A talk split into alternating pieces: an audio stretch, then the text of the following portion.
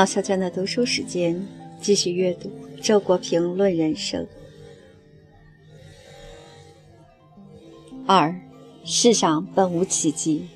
《鲁滨逊漂流记》出版二百周年之际，弗吉尼亚·伍尔夫发表感想说，他觉得这本书像是一部万古长新的无名氏作品，而不像是若干年前某个人的精心之作。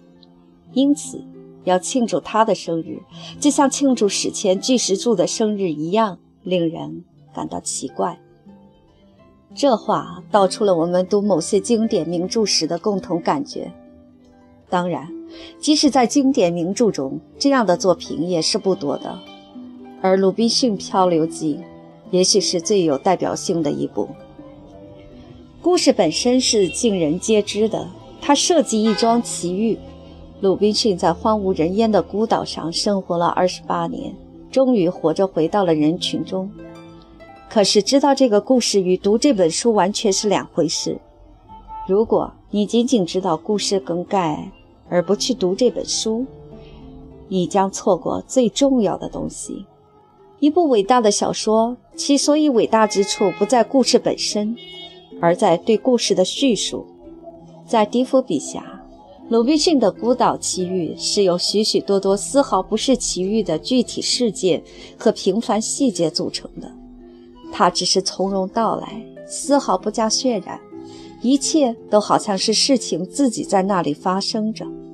他的叙述语言朴实准确，宛若自然天成，因此而极有力量，使我们几乎不可能怀疑他所叙述的事情的真实性。我们仿佛身临其境地看到，只身落在荒岛上的鲁滨逊怎样由惊恐而到渐渐适应，在习惯了孤独以后，又怎样因为在沙滩上发现人的脚印而感到新的惊恐。我们看到他为了排除寂寞，怎样辛勤地营建自己的小窝，例如怎样花费四十二天功夫把一棵大树做成一块简陋的搁板。我们会觉得这一切都是十分真实的。倘若我们落入那个境遇里，我们也会那样反应和那样做。鲁滨逊能够在孤岛上活下来，靠的不是超自然的奇迹，而是生存本能和一点好运气罢了。在过去的评论中，人们常常强调蒂佛是资产阶级的代言人。小说的主旨是鼓吹勤劳求生和致富。在我看来，即使这部小说含有道德训诫的意思，也绝非如此肤浅。在现实生活中，迪佛是一个很入世的人，曾经经商、从政、办刊物，在每一个领域都折腾得很厉害，大起大落，最后失败的也很惨，是一个喜欢折腾又历经坎坷的人。他自己总结说：“谁也没有经受过这么多命运的拨弄。我曾经十三回穷了又富，富了又穷，到了晚年。”他才开始写小说。使我感到有趣的是，就是这样一个人，却借了鲁滨逊的眼光，表达了对俗世的一种超脱和批评的立场。在远离世界并且毫无返回希望的情形下，鲁滨逊发现自己看世界的眼光完全变了。他的眼光的变化，我认为最有价值的是两点：一是对财富的看法。由于他碰巧落在一个物产丰富的岛上，加上他的勤勉，他称得上很富有了。可是他发现，财富再多，他所能享受的也只是自己能够使用的部分，而这个部分是非常有限的。其余多出的部分对于他没有任何实际价值。由此，他意识到，诗人的贪婪乃是出于虚荣。而非出于真实的需要。另一是对宗教的看法。如果说他还是一个基督徒的话，他的宗教信仰也变得极其单纯了，仅限于从上帝的仁慈中寻求活下去的勇气和安宁的心境。由此，他回想人世间宗教上的一切繁琐的争执，看破了他们的毫无意义。我相信，在这两点认识中。包含着某种基本的真理。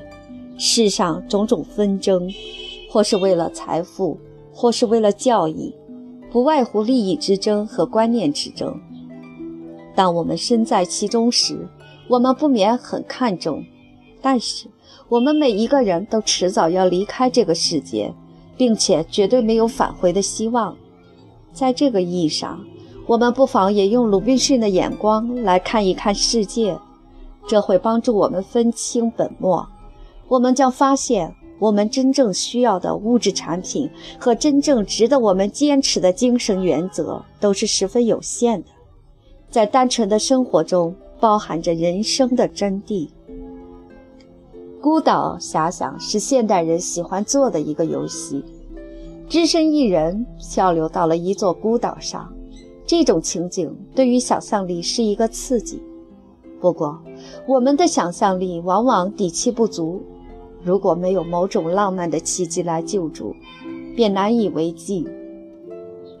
最后，也就只好满足于带什么书去读、什么音乐去听之类的小情调而已。在鲁滨逊的孤岛上，也没有奇迹，那里不是桃花源，没有乌托邦式的社会实验；那里不是伊甸园，没有女人和艳遇。